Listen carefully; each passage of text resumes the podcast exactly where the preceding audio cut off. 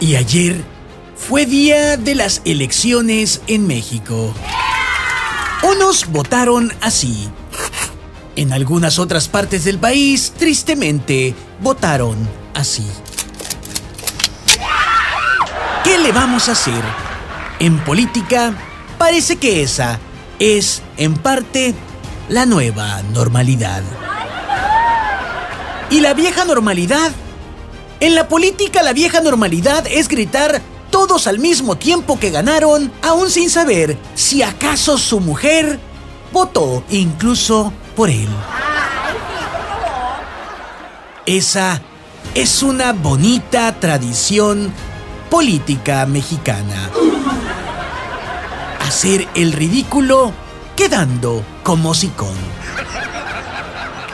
La vieja normalidad aumentada tener 500 impugnaciones listas para meterlas ante la autoridad al minuto siguiente del cierre de las casillas. Los resultados, los resultados ya los conoceremos. No importa mucho qué bandidato gana o qué bandidato pierde. Lo importante es cómo le va al presidente López Obrador tras los resultados de estas elecciones. Mis fuentes imaginarias me dicen que López Obrador tenía ya 15 días entrenando, dejándose caer para tirarse espectacularmente al suelo en cuanto los resultados generales no le favorezcan.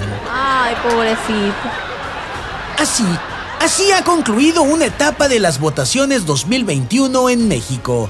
Ahora inicia una segunda etapa, la cual incluye bombardeos de fake news, llantos y lamentos y que no falten los discursos incendiarios. A partir de ya, esta mañana, en la mañanera, encabezados por Andrés Manuel López Obrador, que por sus discursos incendiarios ya es conocido como el pirómano principal de la nación.